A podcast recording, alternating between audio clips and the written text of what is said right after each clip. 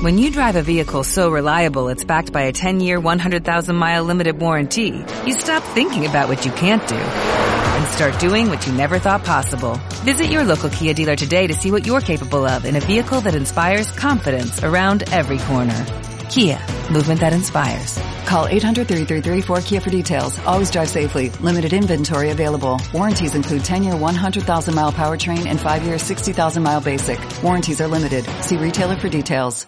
Esta palabra es para alguien el día de hoy. Y dice Job capítulo 14, el versículo 7. Quiero que usted lo lea conmigo. Vamos, rápido. Porque esa palabra es de parte del Señor para su vida, para su casa, para su familia. Siempre Dios tiene la costumbre de hablarle a uno a través de un mensaje, a través de un pasaje bíblico, a través de, de una canción, a través de la mirada de un niño, a través de un profeta también. Diga conmigo, a través de un profeta también. Y Job capítulo 14, versículo, versículo 7. Ahí. Nosotros ya tenemos Biblias digitales. Me gustan más las análogas, ¿no? Esa no se le borra, no, no se resetea, pero esas son mejores. Vamos, diga conmigo, si el árbol, si a un árbol, esa está buena, ¿no? Esa es como que la versión internacional. Si a un árbol se le qué, ¿qué pasa? Queda al menos la que, la esperanza de que retoñe y de que no se marchiten sus renuevos. Mire esto. En la versión Reina Valera dice, porque si el árbol fuere cortado, aún, ¿qué dice ahí? Ese, queda de él que esperanza, retoñará. Y dice el versículo 7, retoñará, aún, ¿qué más dice? Y aún sus renuevos no faltarán. Cuando uno se para aquí, uno empieza a entender la atmósfera que hay en un lugar. Y la atmósfera, todos tenemos atmósferas. Hay gente que se vino de mal genio del trabajo, otros se vinieron cansados, otros se vinieron felices. Cada uno traemos una qué? Atmósferas. Ahora, ¿quién gobierna a quién? ¿Las atmósferas gobiernan a la persona o la persona gobierna las atmósferas? Yo creo que las atmósferas. Porque hay cosas que usted dice, ¿y por qué estoy de mal genio? ¿Por qué como que me quiero ir rápido? Porque hay atmósferas que le crearon a usted y usted se empezó a crear. Y como uno como pastor cuando se para aquí, uno empieza a ver estas atmósferas y dice, Dios mío, ¿y ahora qué hago? ¿Qué digo? Etcétera. Pero cuando está la atmósfera, por eso se canta. Por eso es que cuando las por eso es que cuando uno comienza un culto comienza con adoración. Porque la adoración comienza a crear que las atmósferas. Y esas atmósferas comienzan a cambiar. Yo estoy sintiendo en mi espíritu que hoy se terminan cinco años de espera. Y que hay una restauración en tu casa, en tu hogar. Estás pasando por una situación complicada, difícil. Y cuando me paré allá, me dijo el Señor, dile que esa palabra es para ella. Que la han herido en su corazón. Ven acá, acércate. Yo no te conozco. No, no te conozco, no sé quién eres, pero te voy a decir algo de parte del Señor. ¿Trajiste, viniste con alguien hoy? ¿Alguien de tu casa vino? Solo su hijo. Ok. Ven acá, papi, ven acá. Ven acá. Alguien debe darle un aplauso al Señor. Gracias por venir.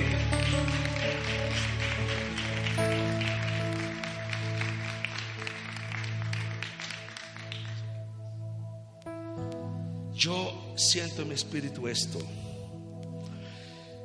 que estás pasando por un momento difícil y el Señor me dice esta palabra, yo soy tu esposo, yo soy el que nunca te ha dejado. Las crisis que han venido para ti han venido para derribar tus sueños, tus anhelos, pero este niño es como un bastón para ti.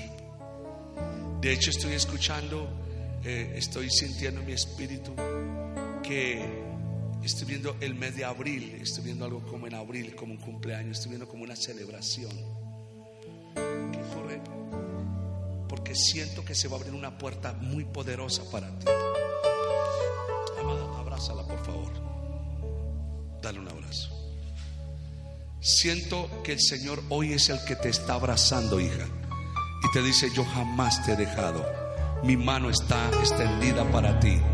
Yo soy el Dios que te levanta, el Dios que te fortalece. Soy el Dios que hace cosas nuevas. Alguien necesita aplaudir al Rey de Gloria.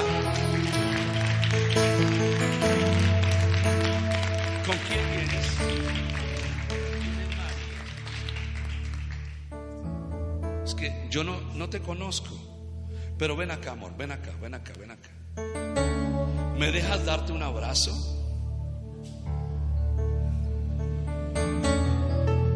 Hay una unción para sanidad en ti. Ah, ¿Traes familia aquí hoy? ¿Tienes familia aquí hoy? Escucho un nombre de María, muy fuerte. ¿Usted se llama María? Wow, ven acá. ¿Quién más? Ven acá, ven acá. Van acá para acá. Y tú vienes con ella. Wow, tremendo. Tremendo. Bueno, voy a orar por ustedes. Yo no los conozco ni nada. O sea que hoy tenemos dos Marías. María al cuadrado. Y estoy viendo como una R, como Roja Ruiz Rodríguez. Es Rodríguez, escu- escucho ese apellido Rodríguez. ¿Ah? Yo soy Rodríguez. Usted se llama María Rodríguez. Voy a explicarles algo porque cuando uno comienza a fluir en el don profético, los evangélicos son los que más dudan. Son los que comienzan a decir, Señor, confírmame si esto es tuyo, confírmame. Porque la gente es más fácil que crean los brujos que los profetas. Pero cuando un profeta viene a un lugar es porque va a entrar a la persona en una nueva dimensión de fe.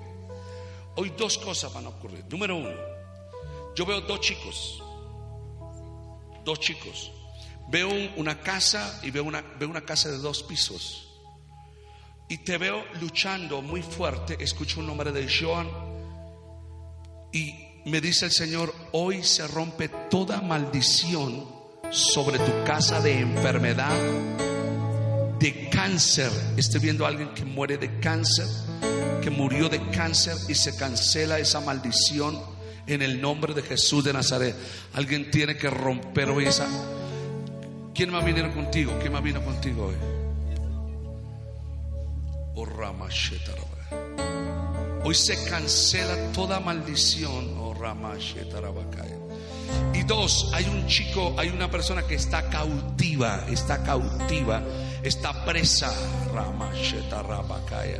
y va a ser libre el día de hoy. O sea, estoy sintiendo que, que Dios le guardó la vida. Esto, es muy fuerte lo que estoy sintiendo en mi espíritu. En dos ocasiones Dios te guardó la vida. Ven acá. Y escucho un nombre de David también. Rama, Rama, Sh- Da- Daniel, Daniel también escucho ese nombre. Muy fuerte. ¿Ese es su hijo?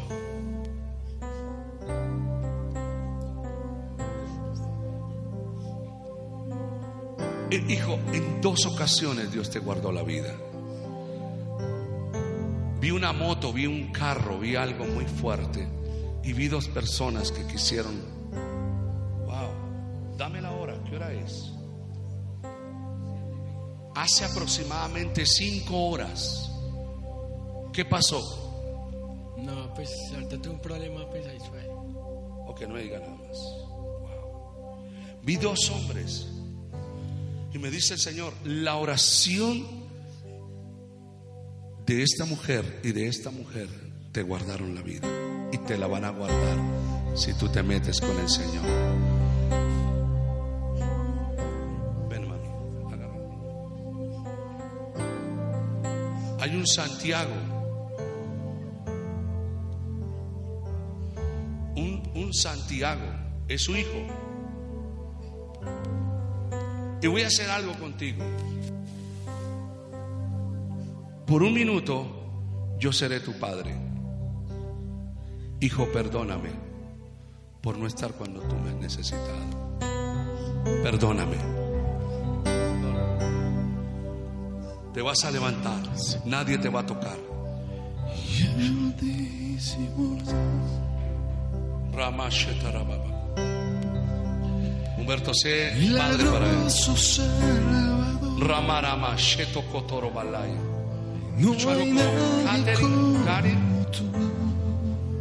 Estoy escuchando ese nombre muy fuerte. Catherine o Carol es un nombre que tiene que ver contigo. Y se rompen maldiciones generacionales hoy. Levanta tu mano, cierra tus ojos. Hoy yo cancelo todo poder de Satanás sobre tu casa. Rompe toda maldición. Declaro sobre tu cuerpo sanidad en el nombre de Jesús. Y decreto en el nombre de Jesús restitución en su vida por el poder de la palabra. Porque si el árbol fuere que cortado, aún queda de él que esperanza. Estoy viendo una joven por la que tú estás orando y esa casa le servirá al Señor. Hay una unción ministerial en ustedes. Ven acá, acércate por favor. ¿Con quién vienes hoy? Ven acá. No, toda la gallada, pues se vino toda la gallada hoy.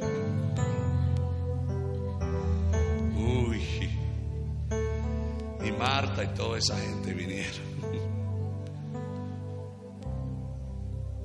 Madre, hoy es un día de nuevos comienzos para ti. Y es un día donde las puertas que estaban cerradas se abren para ti. Vine a profetizarte que no pasarán 72 horas y milagros comenzarán a ocurrir en tu casa en el nombre de Jesús. Escucho un hecho de Carlos.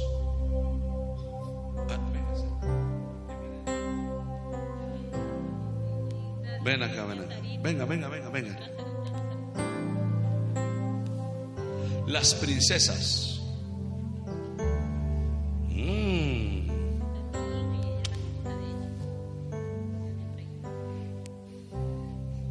Tú eres una predicadora tremenda. Tremenda predicadora.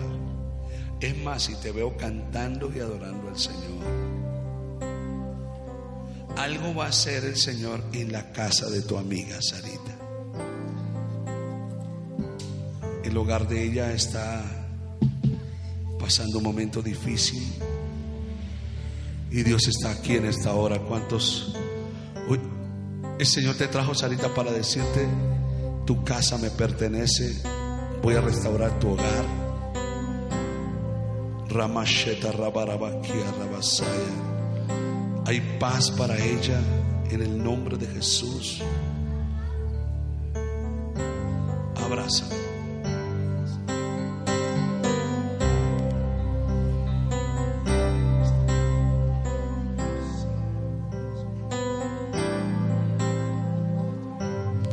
Ahorita que te abracé fuerte en mi espíritu, ¿tú la conoces a ella, Humberto? ¿Sabes dónde vive? Qué bueno que la visites, porque es una mujer muy servicial, tiene una unción de servicio muy fuerte. Y le está pidiendo al Señor acerca de su familia. Y veo gente que no está en Bogotá, está, inclusive están fuera, pero, pero veo, veo otro país, estoy viendo también países, y Dios te va a abrir puertas. Estoy viendo letras que caen sobre ti. y tiene que ver tiene que ver con sanidad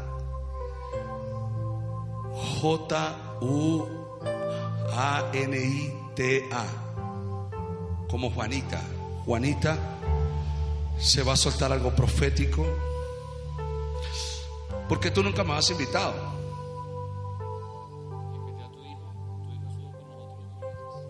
pero no al original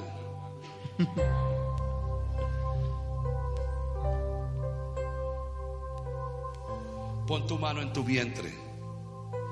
Colon nuevo. Toda infección desaparece en el nombre de Jesús por el poder de la palabra.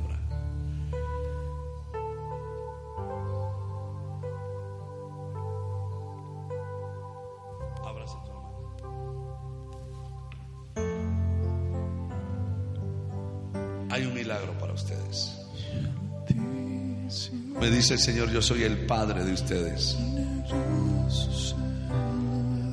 Yo soy el Dios que los levanta. Yo soy el Dios que les da nuevas oportunidades. Yo soy el Dios que les fortalece, dice el Señor. Jamás les he dejado, dice el Señor. Me pediste algo para este año. Lo escribiste en un papel. Y yo te lo voy a dar.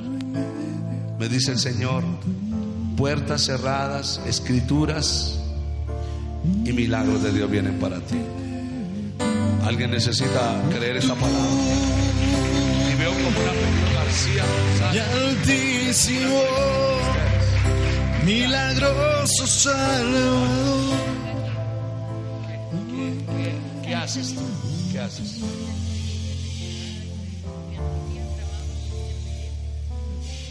Te va a abrir una puerta el Señor antes de ocho días.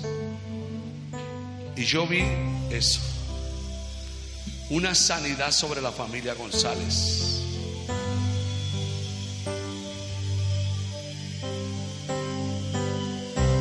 Porque si el árbol fuere qué,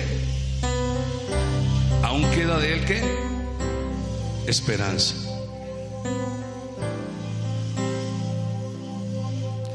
¿Cuántos hemos pasado por momentos difíciles?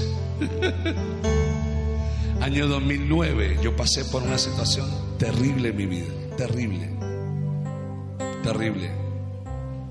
Todo se me vino encima. Pareciera que el Dios que amábamos y el Dios que predicamos se había ido. Pero cada vez que Dios te mete en un proceso, diga conmigo, cada vez que Dios me mete en un proceso, me saca diferente. El Señor metió a José en el pozo. Sus hermanos lo golpearon y lo metió en la cárcel, diga conmigo, y lo sacó a gobernar Egipto. A Daniel lo metieron en el foso de los leones y salió a gobernar Babilonia.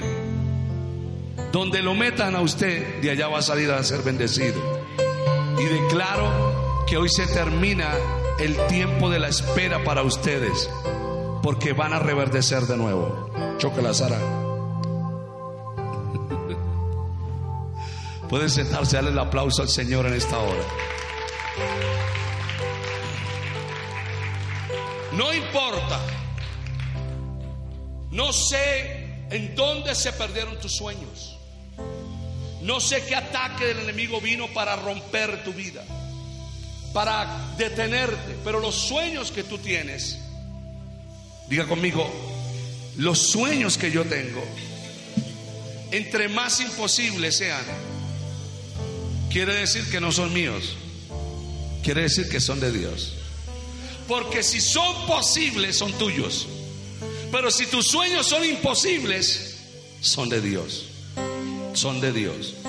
Dios va a hacer que todo aquello que para ti fue imposible, lo va a hacer Él. Porque la gloria no se la va a llevar el hombre, se la va a llevar el Señor. Dios se va a llevar ese momento. Y Job estaba pasando un momento fuerte, Job. Y él escribe este pasaje, porque si el árbol fuere cortado, aún queda de él que esperanza. Retoñará, reverdecerá otra vez. Y yo vengo a decirte en esta hora, ustedes reverdecerán otra vez. Ustedes se levantarán otra vez. No importa la crisis que pueda pasar. No importa de dónde ustedes estén allí. La palabra profética esta noche para ti cuando te pregunten de qué hablaron, digan reverdeceré. Mi hogar reverdecerá, mi empresa reverdecerá, mi proyecto reverdecerá. Todo lo que Jehová Dios me ha entregado reverdecerá para la gloria de él. Ese es el Dios al que nosotros tenemos. Ese es el Dios al que nosotros servimos. Ese es el Dios al que nosotros creemos y nos levantamos. 2004, tremendo Dios se mueve en una dimensión. Yo, claro, sigo la iglesia en una unción profética. Dios me dice, vas a entrar en una unción de gobierno. Y me meto yo allá en la jauría del lobo. Y raso andaba con dos policías, con 20 secretarias, con 40 asistentes. Me ocho, diga conmigo, la última Coca-Cola en el desierto. Porque a veces nosotros nos creemos que, que lo que nosotros tenemos es de nosotros. Y resulta que lo que Dios nos ha entregado no es de nosotros, es de Dios. Y a veces se nos olvida darle la qué. Y como Dios es experto en hacer que los soberbios se caigan, ¿sí o no? Dios es experto en hacer. Usted no ha visto que dice la Biblia que antes de la caída viene qué? La soberbia y la altivez de espíritu. Y si hay soberbia dentro de nosotros, el pueblo del Señor. Porque a veces creemos que, y más los que nunca hemos tenido, que escalamos socialmente por allá, que estamos metidos por ahí en lo peor. Entonces ahora nos las damos como que tenemos tres orejas más, cuatro ojos más, etc. Y cuando Dios nos empieza medio a usar, peor todavía. ¿Usted no ha visto que hay pastores que ya no contestan el teléfono? Después de que tienen como mil personas o dos mil ya no contestan. Ya son tan, eh, ya no caminan, levitan. Levitan el ayuno, levitan la oración, levitan todo. Y Dios tiene que qué? Tratar. Pero menos mal que eso no ha pasado aquí ni pasará. Entre más Dios nos bendiga, más sencillos tenemos que ser. Entre más Dios nos dé, la gloria sea para Dios. Nada es suyo. Repita, nada es mío. Todo es de Dios. De Dios pasa todo eso. Y queda, quedas tú solo. Y la pregunta es, ¿por qué Dios tiene que tratar contigo? Diga conmigo, porque te quiere demasiado y no quiere que tú seas lo peor, sino lo mejor.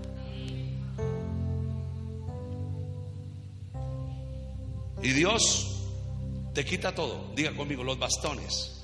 Usted está preguntando al Señor, Señor, ¿por qué estoy pasando por esta situación? Bueno, tú me dijiste, dice el Señor, que te hiciera grande y yo tengo que romper lo pequeño para hacerte qué? Grande. Y los procesos de Dios son esos. Tiene que romper, tiene que quebrantar.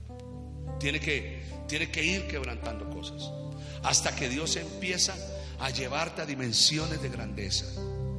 Ya cuando tú entiendes que el carro que Dios te dio, la casa que Dios te dio, el puesto que Dios te dio, todo lo que Jehová Dios te ha dado, ya tú dices, eso lo tengo por basura con tal de ganar a Cristo Jesús.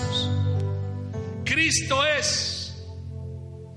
Cuando tú sales de allá, dígame amigo, ya yo no salgo, sale el que está en mí. Ya la gente no ve a, a Juan, a Marta, a Pedro. No, no, no. Ya ve a Cristo. Por eso dice la Biblia que cuando los caminos del hombre son agradables a Dios, aún a sus enemigos hace estar en paz con ellos.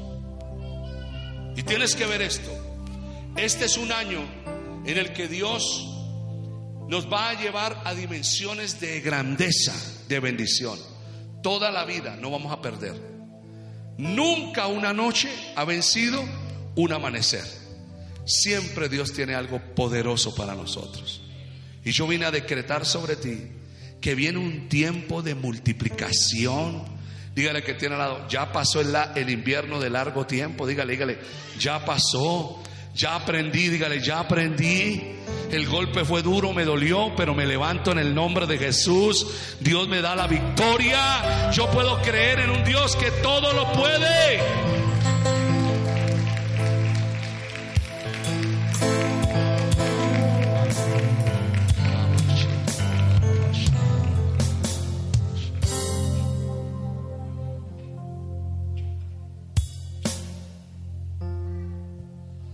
Y el versículo que sigue me llamó la atención a mí. Porque dice algo más fuerte todavía. No dice si el árbol fuere cortado ahora. Dice, si se envejeciere. wow, usted está más fuerte. ¿Si se qué? Si se envejeciera en la tierra, ¿qué? Su raíz y su tronco fuere muerto en el polvo. En otras palabras, ya no hay nada. Todo se perdió, todo se acabó, las puertas se cerraron, los amigos no te vuelven a hablar. ¿Has estado alguna vez así? ¿Cuántos han estado alguna vez así? Y tú llamas y nadie te contesta. Y como que los que le dicen a uno, hey papá, yo estoy contigo, los tipos no te vuelven a llamar. Y como que tú sufres un síndrome de invisibilidad, porque cuando tú entras a la iglesia, nadie te saluda. Hasta el pastor ese día no te saluda. Y no es porque te tenga rabia, no sé, algo pasa. Porque tú entras a la iglesia y, de ñapa viene algún profeta y el profeta dice, a ti tengo una palabra para ti. Y tú dices, sí, sí, gracias Señor. No, no, no, usted no, el que está detrás. Sí, eso le pasa a uno. Nadie le habla. Nadie. Abre la Biblia y, sale cuando Judas se ahorcó. Y usted dice, no, Dios mío, confírmame esta palabra. Abre otra vez la Biblia y dice, lo que has de hacer a lo pronto. Terrible. Todo es, todo es por ese lado. Nadie te saluda. Pero ahí dice, si se envejeciere en la tierra su raíz y su tronco fuere muerto en el polvo. En otras palabras, ya no hay nada. Y me gusta lo que sigue. Al percibir el agua. Repítalo. ¿Al qué? ¿Al qué? El 9. Al percibir el agua. ¿Qué va a pasar con nosotros? Ya, ahí está toda la palabra. Ya me puedo ir. Al percibir qué? El agua. Reverdecerá. Vengo a decirte en esta hora que reverdecerás otra vez. Que te levantarás de nuevo. Que harás otra vez copa como planta nueva. ¿Y tú sabes por qué dice que hará copa como planta? Porque cuando te derribaron, todos los que vivían contigo se fueron. En un árbol se quedan los pájaros y hay vida allí. Pero cuando se cae, nadie quiere estar ahí. Porque cuando tú estás bien, todo el mundo te saluda, te manda mensajes, quiere un selfie contigo, te saca citas, te invita a almorzar, te da el número de teléfono. Pero cuando tú estás pasando el momento difícil, sistema correo de voz. Nadie te saluda. Y eso ha pasado. Yo, yo no sé si usted ha pasado por eso. Yo he pasado, uff, cantidades.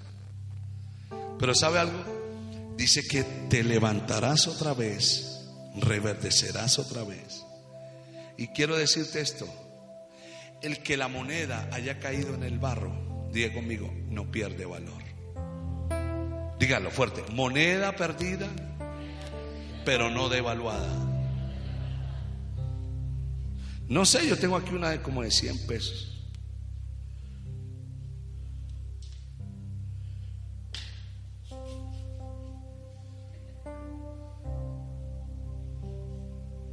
¿Te has sentido alguna vez así? Han dado duro, ¿no? Así. Por hacerle eso perdió valor. Tú no has perdido valor para Él. Dios no te ama porque tú eres santo. Dios te ama porque Él es santo. Dios no te ama porque tú eres bueno. Dios te ama porque Él es bueno.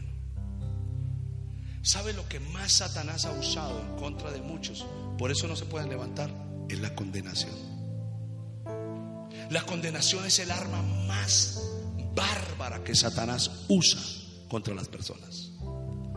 Cuando una persona falla, cuando una persona falla, la condenación viene Satanás y se la dedica todos los días. Le trae las imágenes, le trae lo que la Biblia dice, porque te saca Biblia, te saca todo y no te deja levantar. Y entonces cuando uno va a una iglesia con un ministerio eh, abierto, un ministerio profético, no quiere decir que uno no vea cosas, uno las puede ver. Pero Satanás usa la condenación para decir, no eres digno de estar en esta iglesia. Y te dice el miserable diablo, ni siquiera qué haces aquí. Vete, tú hiciste esto ayer, hiciste esta mañana esto y esto. A ver, levante la mano los que pecamos hoy. Y usted no ha visto que hay gente que, religiosa que entra a la iglesia y dice, aquí hay pecado. Ellos, diga, porque el pecado vive aquí. ¿Dónde vive el pecado? En la carne. Aquí vive el pecado. Usted, usted, usted está alejándose del pecado y el pecado vive aquí. Todos los días el pecado vive aquí. Pablo dice en capítulo 7 de Romanos, léaselo en su casa, tengo una lucha que con mi, con mi, con mi mente sirvo a Dios, pero con mis miembros están queriendo servir al pecado y hallo que ni hay una ley que me gobierna. Y Romanos 8 te da la clave y te dice, tienes que promover la ley del Espíritu. ¿Qué quiere decir que hay una ley? O sea, hay unas normas. Ley, el pecado le da fuerza a las leyes, las normas. Que entre más te señalen y más te juzguen y más te digan no, más lo vas a hacer. Mire que cuando la mujer, eh, eh, en la Biblia encuentro yo una historia única, única, porque es raro. La única mujer adúltera que estaba adulterando sola. No, serio. Es lo más raro del mundo. La encontraron en adulterio sola. ¿Dónde estaba el tipo? Diga conmigo, hacía parte de los sacerdotes. Ese le puso la trampa a la señora. Porque querían llevársela a Jesús para ver qué decía Jesús. Y cuando le dijo, bueno, yo lo veremos en tal parte, listo, allá, yo veré, llegué temprano, hágale. Y cuando estaba en pleno acto, yo ya sabe, ¿no? Pongo la ventana, un trapito ahí, ya ustedes saben que estamos en pleno acto ahí. Todo la, maquinaron toda. Cuando llegó el Sanedrín, dijo, voy a ir al baño, voy a ir al baño, se cambió. Y la agarraron a ella sola. ¿Por qué no lo agarraron a él? ¿No le parece raro eso? Primer adúltera sola. Y la despotricaron, la, la descuartizaron socialmente, la acabaron emocionalmente, la agarraron del pelo, la arrancaron de la cama desnuda y por el camino le daban de patadas, de puños y la avergonzaron y la sacaron por toda la calle y gritaban, esta es adúltera, la encontramos en pleno acto de adulterio, pero el tipo no estaba. Y la sacaron, la exhibieron públicamente como hace la religión. Usted no ha escuchado a esos pastores que dicen, el hermano tal está en disciplina. Es lo más diabólico, diabólico que se inventaron. Porque la Biblia, yo en ninguna parte de la Biblia encuentro que la iglesia debe disciplinar a la gente. Lo que dice es que Dios qué? ¿Quién disciplina? ¿Y la iglesia qué hace? Restaura. Ahora Dios se la pasa restaurando lo que la iglesia anda disciplinando. Entonces cuando una persona falla, cuando una persona cae, el árbol cae, págate que le caen a todas. Y ahí, y mire que cuando Jesús viene, y la grita le dicen, maestro, esta mujer fue encontrada en pleno acto de adulterio.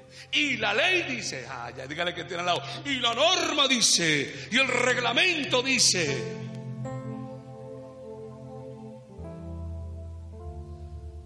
Que usted no puede contar si no ha orado. Es que yo no oro para cantar. Yo oro porque es mi relación con Dios, es mi intimidad con Él. Yo vivo para Él. Si no oras, estás muerto, porque la oración es el oxígeno tuyo y mío. Amén. ¿Y qué fue lo que le dijo Jesús? A ver, imagínese un, pastor de nuestros días con ese, con ese. A ver, hermana, cuéntame cómo pasó eso. ¿Y dónde lo conociste? A ver, descubramos la raíz. Vayamos a la sanidad interior. Que eso no es otra cosa que hechicería evangélica, pero es otra historia. ¿Por qué me miran así? Vamos a ir a recordar de dónde comenzó toda esa situación. ¿En qué momento el tipo le tiró el mensaje, el WhatsApp, y le tiró un beso, un corazón? ¿Y cómo es él? ¿En qué lugar se enamoró de ti? Sí, porque está más interesado en el chisme.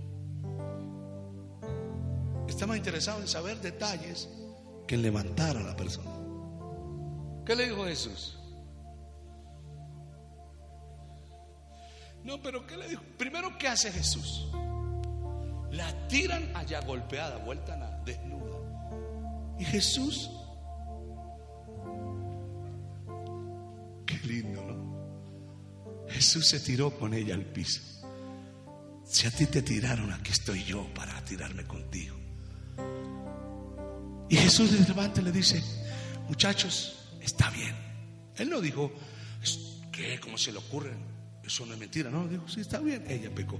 Pero un favor, el que esté libre hoy, que esté libre de qué? Pecado. Que tire qué? Ahora, ¿quién estaba libre de pecado? Él, el único que tenía poder para decir, ah. Matémosle. Esa noche, ese día iba a haber un asesinato ahí. Y él se tiró al piso y le dijo, que esté libre de pecado, que tire la primera piedra. Y se puso a escribir. Ni siquiera miró. Y se quedó con ella. Note, note que Jesús no le dice a ella, no le dice, bueno, ya que se fueron todos, ahora sí, cuénteme qué fue lo que pasó. No, Jesús está interesado es en saber lo siguiente. ¿Dónde están los los que qué? ¿Dónde están los que te condenan? Mire, él no le dijo, cuéntame, háblame. Él estaba más interesado era en levantarle la culpa, porque si se levantaba la culpa, se le quitaba la fuerza al pecado. Porque lo que le da fuerza al pecado es la culpa. Entre más culpa tú recibas, nunca te podrá levantar del polvo de donde tú estás. Porque todo te hace sentir culpable. Tu esposo te hace sentir culpable. Tus hijos, la iglesia te hace sentir culpable. Comienzas a decir, ¿dónde fallé? ¿Por qué fallé? Y todo el mundo empieza a darte razones. Y en lugar de levantarte, lo que hacen es aplastarte y no dejarte levantar. Jesús lo que le dice es, ¿dónde? ¿Quién? ¿Dónde están los que? ¿De qué? Te acusan. ¿Y qué dice Jesús? Tenía, tenía que ella hablar. Perdóneme, ella tiene que ser libre. Ella tiene que hablar y decir, Señor, no están. Por eso la palabra para ti es, no te estoy diciendo que no has fallado, que fallaste. Tampoco estoy diciendo que justifiques tu falla. Tampoco te estoy diciendo que, que te quedes ahí. Te estoy diciendo que, que es cierto, fallaste. Pero ahora reconoce algo aquí. Nadie me está acusando.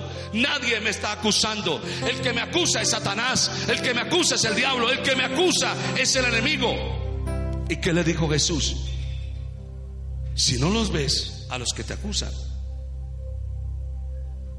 ¿ni qué? Ni yo te condeno. Y empezó a llorar esa mujer. Yo creo que empezó a llorar ahí. Desnuda, vuelta a nada. Se fue, se quitó la culpa. Y, y Jesús le dice algo: Vete, vete y no peques más. ¿Por qué? Porque sabía que no iba a pecar más. ¿Por qué qué?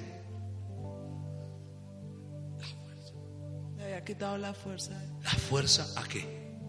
A la culpa. Y no necesita usted acostarse con nadie, ¿no? Hay gente culpable en la Ah, Usted líder debería estar en la casa con sus hijos. Satanás le dice a usted, sus hijos allá solos y usted aquí cantando. Cuando debería estar un viernes era con sus hijos en la cama haciendo tareas. ¿No nos pasa a nosotros los pastores? El miserable diablo nos dice eso. A veces su, hijo le dice, papi, ¿por qué no me das tiempo para mí? Y el diablo te dice, sí, ve, usted es un mal padre.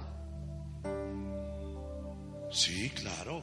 Yo tengo dos grandes, eh, eh, Ferney, y tengo uno de 16 años, y tengo una bebé de dos años. Y la de bebé de dos años ya me dice, ¿para dónde te vas? Ya cuando me dice, ¿para dónde te vas? Empiezo a sentir como un frío por aquí, para la iglesia. ¿Por qué te vas para la iglesia? Y ahí empiezan las fuerzas del enemigo. Culpable, ¿a qué va usted allá a meterse en lugar de quedarse aquí en la casa?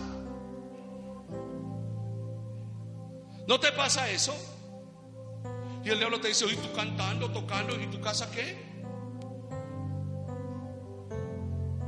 Y ñapa vienen esos predicadores que dicen, hermanos, primero la familia. Pues sí, estoy de acuerdo con eso. Sí, ¿quién no está de acuerdo con la familia? Pero esto es una empresa, este es un trabajo. Aló. Mientras que usted trabaja vendiendo pan, otros trabajan arreglando carros, otros trabajan haciendo casas, nosotros tratamos con su cabeza. Nosotros reparamos gente. Y todo por dos mil pesos de ofrenda. Dígame si no es lo más barato en el mundo que hay. Usted va a una iglesia, le cantan. Porque aquí le, están, le cantamos, ¿sí o no? De ñapa lo saludan bien. Le oran. Hoy le profeticé. Y a la hora de la ofrenda dicen, comienzan a escarbar por el pantalón. Uy, no, tengo uno de 50. Reprendo espíritu inmundo en el nombre de Jesús. Y sacan dos mil barras o cinco mil. ¿Por qué? Porque hay una condenación. Pero cuando tú eres libre, a ti no te importa nada, tú das todo.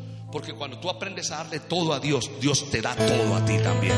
Dios te levanta a ti, Dios te prospera a ti. Dios te abunda a ti, Dios te da cosas poderosas.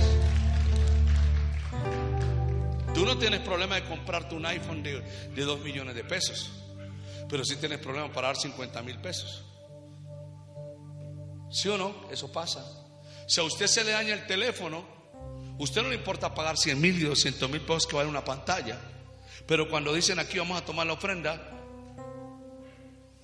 comienza a leer la Biblia, le dan ganas de ir al baño, empieza a orar.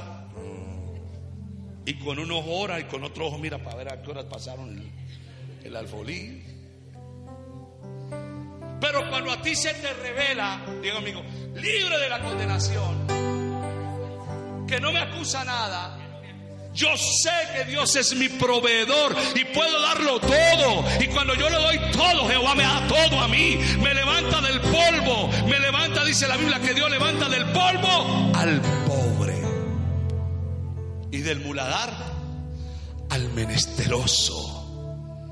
Y empiezas a ser bendecido y prosperado.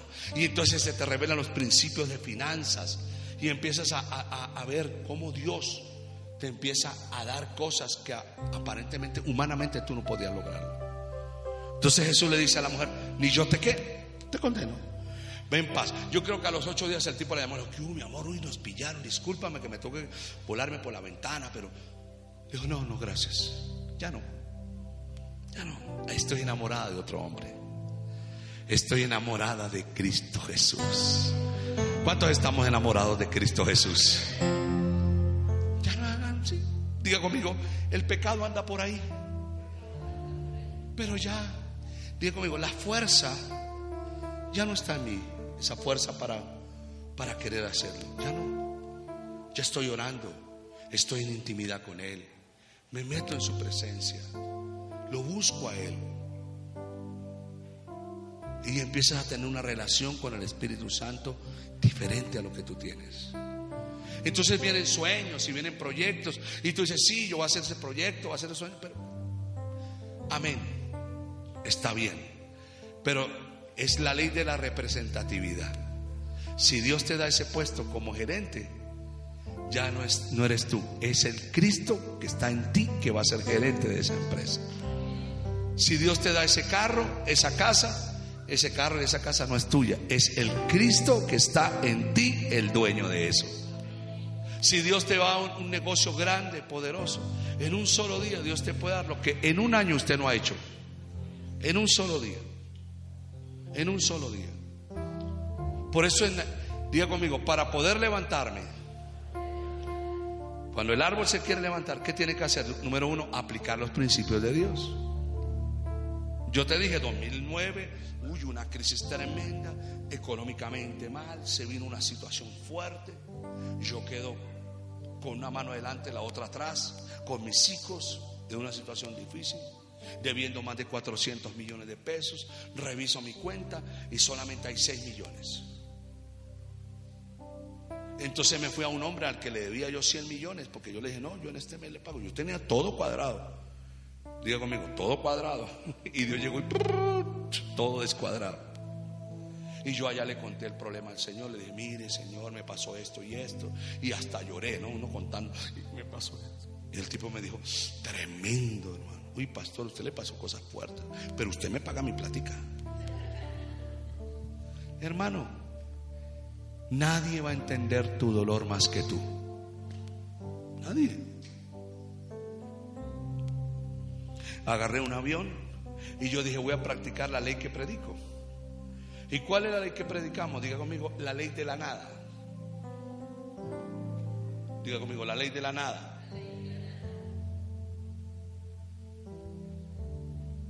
Eh, diga, diga, apóstol, enséñame la ley de la nada. Bueno, pues si yo tengo algo, yo no voy, yo soy yo el que va a producir. Pero si no tengo nada, diga, todo esto fue hecho de la nada. Dios hizo todo de qué? Diga, la materia prima de Dios es la nada.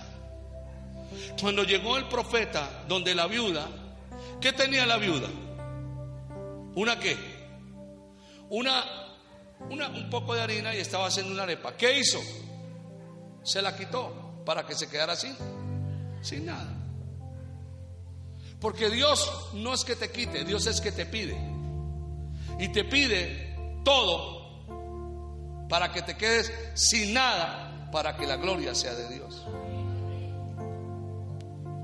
Y yo me fui. Y fui a donde el apóstol Tito de Rocco, es mi amigo. Lo encontré en Queens a la una de la mañana, era un mes de julio. Y le dije, apóstol, vengo. Tan pronto lo vi, me puse a llorar. Me dijo, ¿qué te pasa? Le dije, no, vengo a poner una semilla. Y todo el dinero que yo tenía empecé a sacarlo. En ese entonces el dólar estaba más barato. Le di como 1500 dólares. Dije, mira, apóstol, esta es la semilla. Ore por mí, por favor. Porque estoy practicando la ley de la nada. Me quedaba el pasaje de regreso. Y me quedaba otro dinero que tenía allí. Y fui, busqué otro ministerio y le dije, esta es la ley de la nada. Ya no tengo nada. Ahora me vine en el avión y le dije, no tengo nada.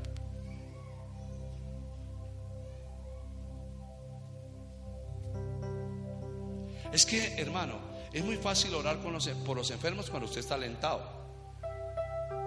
Pero cuando usted está enfermo, ahí sí como que la fe dice, ¿será que sí? Y déjame decirte algo, Dios funciona en todo sentido. El Dios que salva también prospera. Y empezó, señora. Me dijo el Señor, en tres meses te levanto.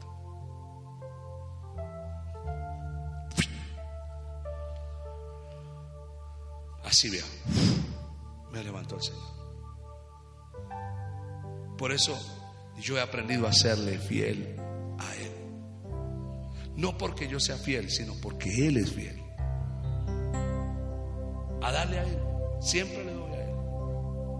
Usted cuando venga a la iglesia, no busque lo peor para dar. Siempre aprenda a dar al Señor qué? Lo mejor. Y si no tiene para dar, llévese un sobre, lléveselo. Diga, Señor, cuando tú me des una semilla, yo voy a traer y voy a dar. Pero lo, de lo mejor. No, no, no, no. A ver, apóstol, que yo. Es que si no tiene, nunca, hermano, usted va a un restaurante y a usted, el mesero, ya le cobran el 16%, o sea, más que Dios, más que el diezmo. ¿Cómo es posible que para la obra de Dios no tenemos, pero para otras cosas sí tenemos? Diga conmigo, pero cuando a mí se me revela que estaba en el polvo y ya no tengo nada que perder, ¿qué puedes perder si ya estás en el polvo? Nada. Pero cuando Dios te levanta, ya tú sabes que nada es tuyo. Diga conmigo, nada es mío. Nada es mío. Todo es de Dios.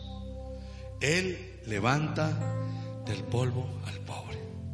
Y leí un pasaje de la Biblia y yo termino con esto. En números 14, 26, porque eso me llamó a mí poderosamente la atención.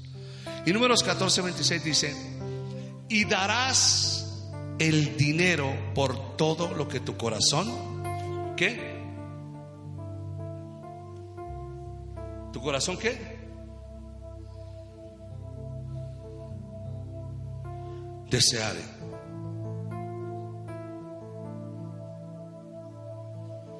Y darás el dinero por todo lo que tu corazón que deseare.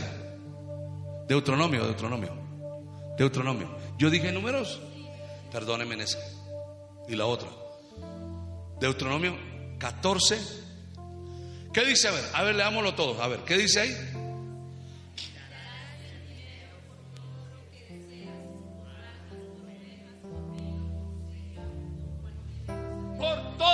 Deseas. Entonces descubrí el arma poderosa que es la ofrenda.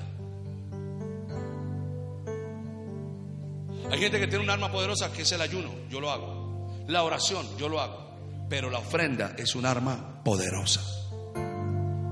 Poderosa. Digo conmigo, es una ofrenda, ¿es un arma qué? Poderosa. Y empecé a sembrar. Siembra, aprende a sembrar. Diga conmigo, de la nada. La Biblia dice que Dios da semilla a quién? ¿A quién Dios le da semilla? No te escucho. O sea que hay gente que no tiene por qué. ¿Por qué no siembra? Eso no necesita. Como es blanco es, gallina lo pone. Eso no necesita tener revelación ni ir a instituto bíblico para aprender eso. No, eso es sencillo. Dice que el que no tiene es porque qué? No siembra. Pero todos los que sembramos, ¿qué pasa? Siempre Dios nos va a dar una qué? Semilla. Una buena semilla para sembrar.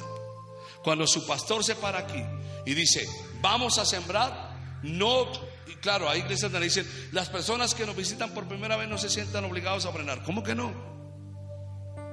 ¿Cómo que no se sientan obligados? Si es que el dar es una bendición para las personas, no para la iglesia. El dar, diga conmigo, el dar es una bendición para las personas. Como cuando usted estaba allá en el mundo y pedía aguardiente y cerveza. ¿Ah? Allá, los viernes de zoológico, ¿no? Que. A él no le importaba pagar lo que fuera. Pidan que yo pago. Eso lo sembraban para qué? Para la corrupción, para el mundo. Ahora nosotros sembramos para la obra Pero no, yo no siembro para la iglesia. Yo siembro porque yo sé que si yo siembro y hay una buena tierra, hay cosecha para mi vida. Hay cosecha y hay abundancia. Entonces Dios comenzó a restituirnos y a levantarnos y a, y a bendecirnos. Creo firmemente que estamos en el umbral de los más grandes acontecimientos de la iglesia cristiana en Colombia. Creo que viene una profunda, un profundo avivamiento que Dios va a traer para Colombia.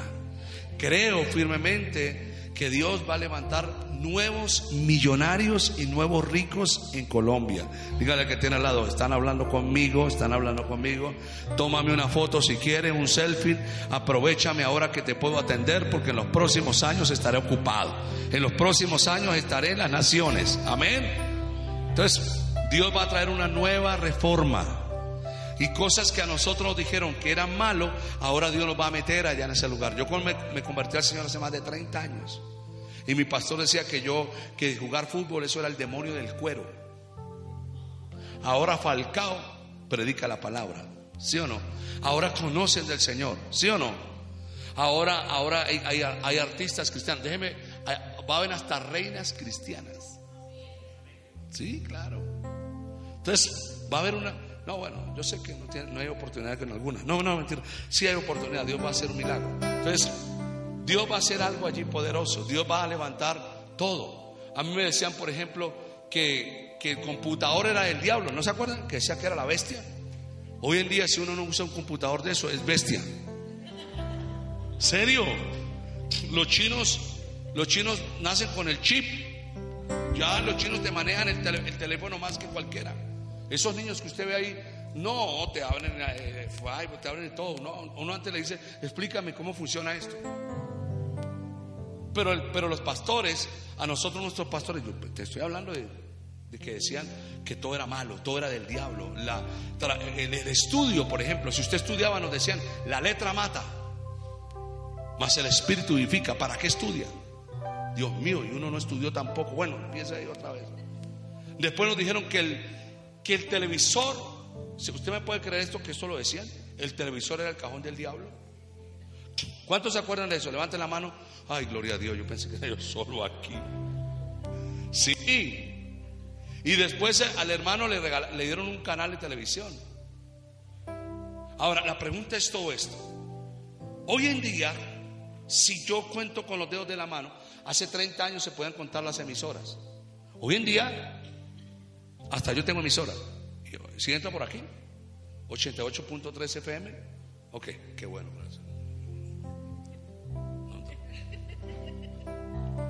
¿Es, ¿Cuántos tienen ETV? Televisión ETV, ¿está viendo el canal? 808. Ahorita vamos a entrar a Claro y después a DirecTV. Alégrate que eso es suyo también. Alégrese porque eso va a ser. Ya estamos en UNE. En el canal 60, estamos en el canal 70 de UNE. Estamos llegando a 18 países en el satélite. Entonces, pregunta: ¿y hay iglesias donde la gente hace fila para entrar los domingos? Fila. Iglesias de 30 mil. Hay pastores que dicen, Dios me entregó a Bogotá. Yo digo, Dios mío, déjeme mi pedacito ahí porque se me entregó con él también.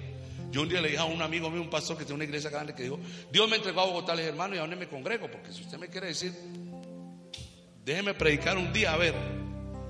Bueno, pero es otra historia. Entonces, usted no se da cuenta que teniendo nosotros las iglesias más grandes, diga, perdón, grande me equivoqué, diga, numerosas. ¿Por qué nosotros no hemos influenciado en Bogotá?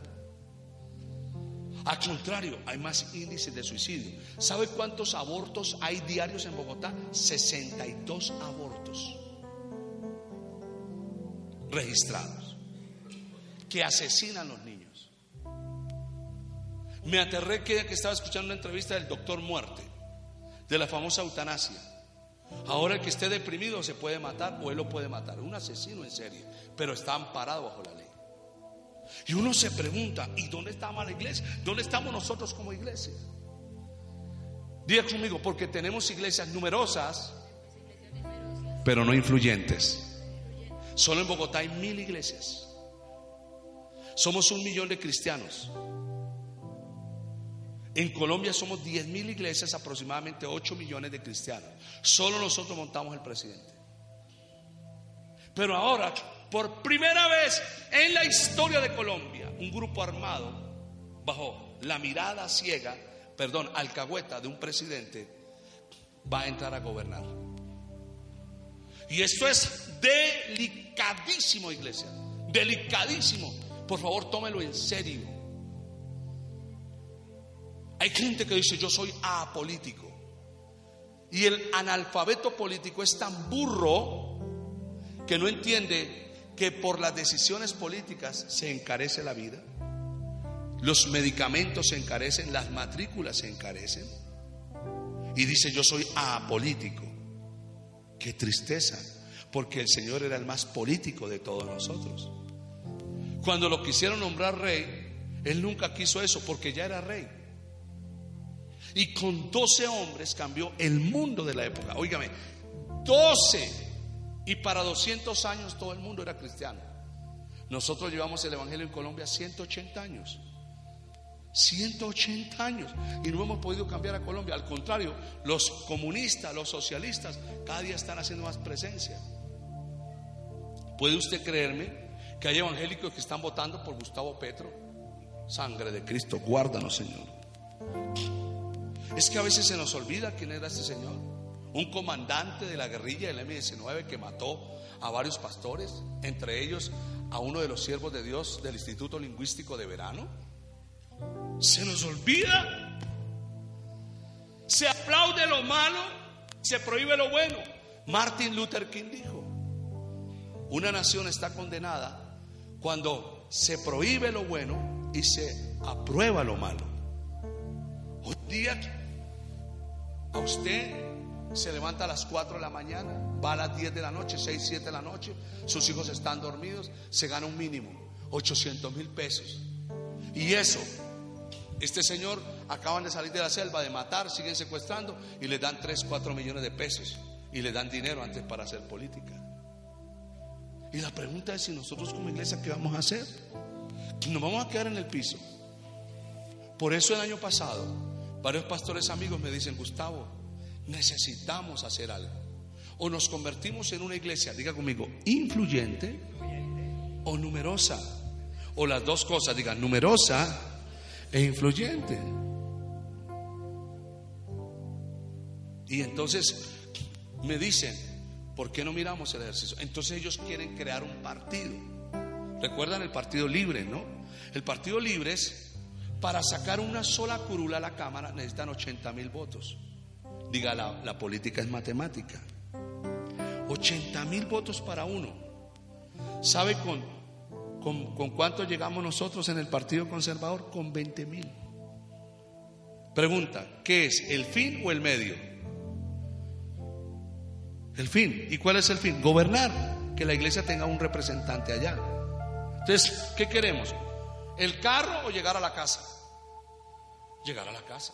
¿Y cuál es la idea? Gobernar. Y yo aprovecho este espacio para decirles eso. Necesitamos cambiar a Colombia. Y estoy postulando mi nombre para la Cámara de Representantes. No, no se alegren tanto, tranquilos, dejen así. Estoy emocionado. Y 150 iglesias se han unido a este proyecto con ustedes. Y yo creo firmemente que es el tiempo de Dios para que un profeta vaya al gobierno. Diga conmigo, hay profetas locales, pero hay profetas de gobierno. ¿Qué pasa si yo tengo una palabra para el presidente? Si yo me paro en la, en la puerta del palacio y digo, soy Gustavo Páez, no me dejan entrar.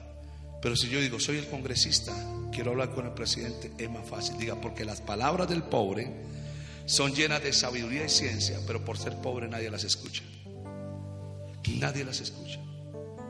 Nos quieren ahora volver esto una Venezuela. Y con todo respeto, yo tengo más de 100 personas de Venezuela en la iglesia. Y tenemos 30 iglesias en Venezuela. Y hoy nos preguntaron en el canal RCN qué pensamos hacer con los venezolanos. Y yo digo, hay que darles la característica de refugiados, porque allá están viviendo en una guerra. Hace 20 años yo fui en el Arminio Gutiérrez y profeticé que veía una bota militar y que la gente estaría vendiendo, comprando leche. La leche la regalaban. La leche la regalaban. Hoy en día muchos venezolanos están comiendo la basura, eso no es mentira. Viven con menos de 7 dólares al mes. Señores, una cosa es contar y otra cosa vivir. Y eso es lo que nos quieren montar ahora, estos gobiernos anti Dios, anti palabra. Entonces, la pregunta es, ¿seguimos orando o cambiamos a Colombia nosotros? cambiamos a Colombia. El 11 de marzo no nos podemos equivocar. No nos podemos equivocar.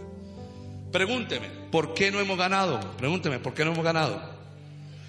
Ya lo voy a explicar y lo voy a decir por qué. Yo me lanzo al, al, proyecto con el número 103 de la, del Partido Conservador. ¿Qué número? ¿Del partido? Ok. ¿103 de qué? Coste que se lo dije. ¿103 qué? 11 de marzo. ¿Cuándo es hoy? Diga 11 de marzo. Diga hoy es 11 de marzo. Domingo en la mañana, 6 de la mañana. Usted se levantó, se bañó, se tiró al piso. Le dijo, Señor, háblame. Padre, declaro milagros. Voy a orar y sale, llama a sus amigos que se van a votar. Pues 11 de marzo, usted se acerca y le van a entregar esto. Vamos a hacer un ejercicio de, tres minutos. Por favor, no, no lo abra, no lo abra, no lo abra, no lo abra. Por favor, todavía no lo abra. Le entregan a usted dos tarjetones, uno es para Cámara, otro es para Senado, pero por ahora le van a entregar la Cámara. Solamente eso. ¿Qué día es hoy? 11 de marzo, por favor, 11 de marzo. Rápidamente. No lo abra, espérese a que yo le diga. Bueno, lo tiene ahí, no lo abra, no lo abra. Cuando yo le diga lo abre, lo abre. Ahora usted está solo, está en un cubículo, nadie lo ve, está ya usted solo con Dios. Y dice, la iglesia va a gobernar. Bueno, pues vamos a gobernar dije yo, tenemos que aprender a elegir. Bueno, señores, voten por el apóstol Gustavo Páez. Adelante, voten, por favor. Ah, no pueden hablar con nadie, no pueden hablar con nadie. Están solos, no pueden hablar con nadie. No pueden hablar con nadie. Por favor, no hablen con nadie. No hablen con nadie. Gracias. Ustedes están solos ahí, no hay nadie, nadie le va a decir dónde está, no. Usted tiene que elegir. Vamos, no, no. Silencio, no digan nada, rápido. Ya le van a dar un bolígrafo. ¿Quién necesita un bolígrafo? ¿Usted ya votó? ¿Ya votó? Venga, venga para acá, présteme la hoja rápido, rápido, rápido. Muchas gracias. Falta un cuarto para las cuatro. Todo el mundo está corriendo. Falta un cuarto para las cuatro y la gente empieza rápido a correr, rápido, rápido. Faltan 10 minutos, no pueden hablar, no pueden hablar con nadie, no pueden hablar con nadie. Están en silencio. Rápidamente, un bolígrafo, ¿quién tiene? Allá un bolígrafo para ella, rápido, márquele. Un bolígrafo para ella. Hay un bolígrafo, ¿quién tiene un bolígrafo ahí? Présele el bolígrafo, a ver rápido. No puede hablar con nadie. Silencio, no haga trampa. Usted es evangélico, cristiano. ¿Ah? No puede hablar con nadie, pastor, evangélico. Muy bien, faltan cinco minutos. Van a cerrar la votación. Van a cerrar. ¿Ya votó? ¿Ya votó? ¿Ya votó? ¿Ya votó? ¿Ya votó? ¿Quién votó? ¿Ya votó? Gracias, ya votó. Tranquilo, ya votó, ya votó, ya votó, ya votó. Cinco, vamos a, ya cinco minutos. Gracias, ya votó. Ya votó, rápido, rápido, recojan. Ya votó. Yo le voy a demostrar por qué no, no estamos gobernando. Pero bueno, gracias, ya votó, muy amable. Ya votó. Ella sí, claro, usted sí le puede explicar porque, exacto. Muy bien. Entra con ella, entra con ella. Muchas gracias. Eso está bien. Eso se llama ser un buen testigo electoral. Diez, nueve, ocho, siete, apúrele, seis, la, hoja, allá, allá, recójanlo, apúrenle, recojan, recojan, recojan, recojan, recojan, ayúdenme a recoger. Cinco, cuatro, tres, Dos. ¿Usted le ayudó a la hermana? Amado, ¿usted le, ayudó a la hermana? ¿Le ayudó a la hermana? ¿Ya? Allá. ¿Y ustedes que ya aquí? ¿Usted está buscando un versículo bíblico? Pero ya. a ella le gusta el pescado, me, dijo, me lleva a almorzar con pescado. Y si no, Hágale, apúrele, apúrele, hermana. Marque lo que quiera, pero rápido. Muy bien. Vamos a ver esto. Mira esto tan tremendo. Se cierra el escrutinio. Cuatro de la tarde. El corazón empieza a suceder así. Y todos se empiezan a ver. Primer reporte. Noticias X. Boletín de la registraduría número uno. Voto en blanco. No marcó nada. ¿Sabe qué hacen algunos que están adentro de los testigos? Marcan a su candidato a nombre de ustedes. Este botico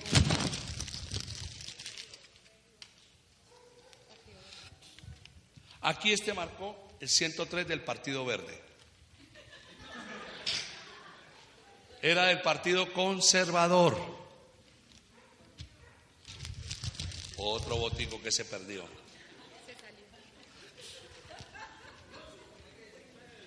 Este, este, este voto Marcó el 103, pero la raya tocó el 107. O sea que un buen jurado lo impugna y dice, lo anula por salirse de la casilla y marcar el otro, la otra casilla. Este, este botico hay que pelearlo. Hay pelea.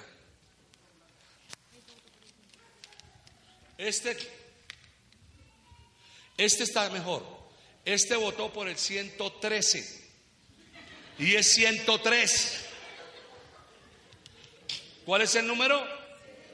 ¿Ciento qué? No 113. Este botico se perdió. Este botico solo fue para el partido, no marcó el número. Al no marcar el número, este botico no fue para el apóstol. Aquí este marcó el, marcó el número y no el partido. Se puede pelear. Se puede pelear porque está en la intención del voto.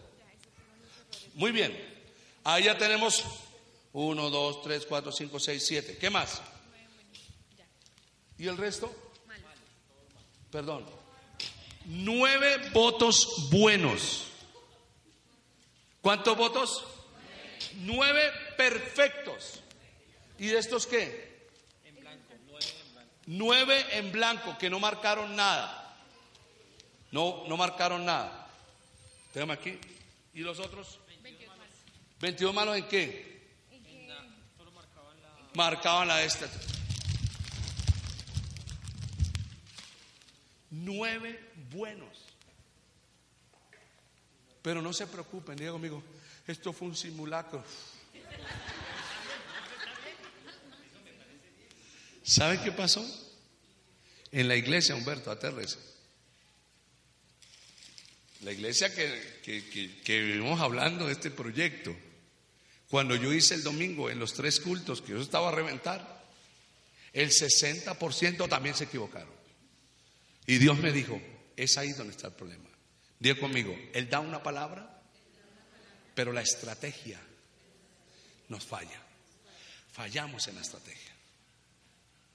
Fallamos en la estrategia. Préstemela. Dígale que tiene al lado, siempre hay una segunda oportunidad. Dame, dame mi plumaster. Vaya, bote. Toma, vaya, bote. Por favor, vote bien. Vote bien. Permiso.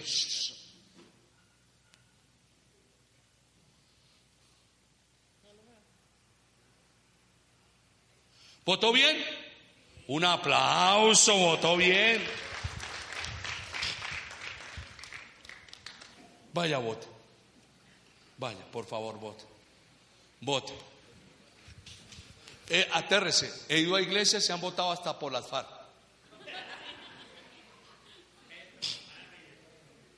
Vote.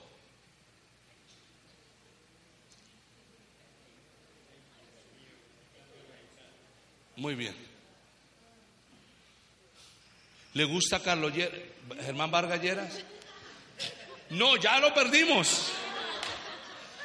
Partido Conservador Colombiano. Ya sé quién votó por cambio radical.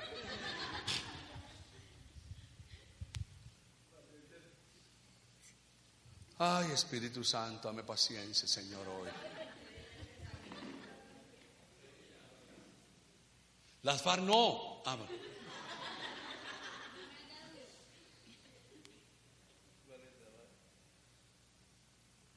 Perfecto, un aplauso al Señor para ella. ¿Qué necesito que usted haga, pastores? Se la voy a dejar a usted, Humberto, se la dejo a usted. Pídame para que ensaye en su casa las que quiera. 10, 20 para que le enseñe a su familia. Aló. Sí a la familia, haga eso con la familia. Hable del proyecto y, dígale, vamos a entrenarnos a ver cómo quedamos para que el 11 de marzo sea más fácil. Y le vamos a dar el número donde usted le toca en la mesa de votación y todo eso. Yo le voy a hacer llegar todo eso, porque es estrategia. Necesitamos 20 mil votos nomás. Tenemos 180 iglesias involucradas, pero empezamos ahora toda la pedagogía de hacerlo. ¿Cuántos tienen carro? Levanten las manos que tienen carro. Necesito su carro que me, para poner un micro perforado, yo para bautizarlo en la parte de atrás que diga 103, yo Ya, allá ahora se lo pongo el micro perforado. Eh, levanten las manos que tienen las ventanas grandes, las ventanas, por favor, le voy a dar unos afiches para que pongan las ventanas, amén. ¿Me ayudan con eso, poner los afiches? ¿Me ayudan con eso?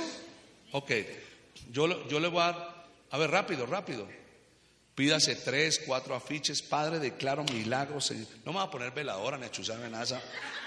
No lo vaya a poner en la cocina. Porque usted lo pone en la cocina. Ay, bendice al apóstol, Señor. No, no, no, no, no, no. Póngalo hacia la calle. Amén. Yo declaro que hay una Bogotá sana. A ver, los que necesitan tres afiches, cuatro afiches, vamos, rápido, vamos. Déselo allá a ellos. Ayúdenle a repartir, por favor. Ayúdenle a repartir entre todos ellos. Entonces, número tres. ¿Número qué? Tres. ¿Necesitan, ¿Necesitan tarjetones? ¿Cuántos necesitan tarjetones? Diez tarjetones, quince tarjetones para que ensayen. Dele, dele, dele, tome, ensayen. Para que no se equivoquen. No se lleven uno, llévese en cinco, por favor.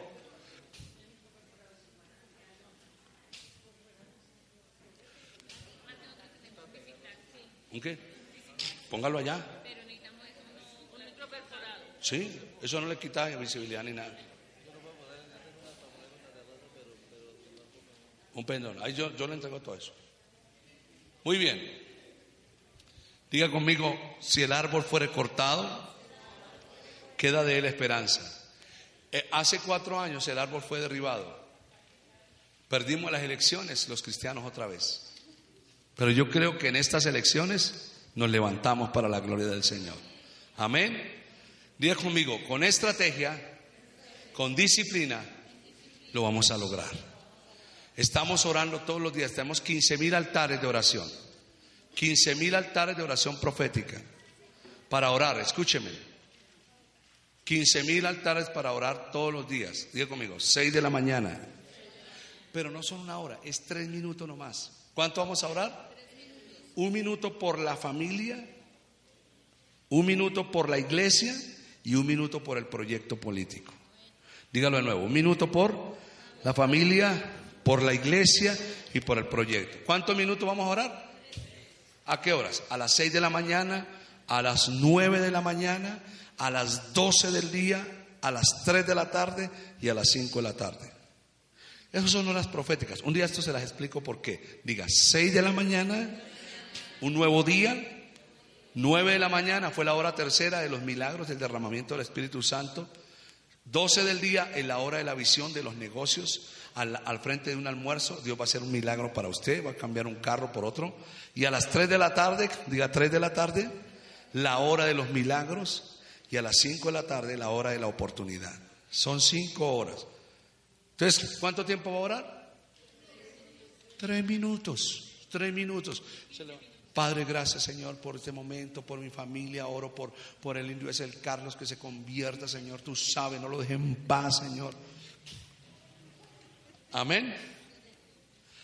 Para que se convierta, pues usted ora de esa manera. Muy bien, entonces, eh, y, y, vamos a unirnos a orar.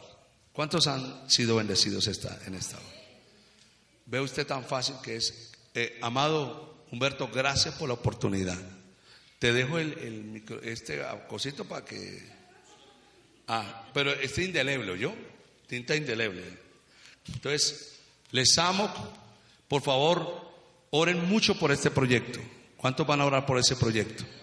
No, de verdad, ¿cuántos van a orar por ese proyecto? Gracias, muchas gracias, los, los amo y los quiero mucho. Nuestro pastor con nosotros, den un aplauso al Señor.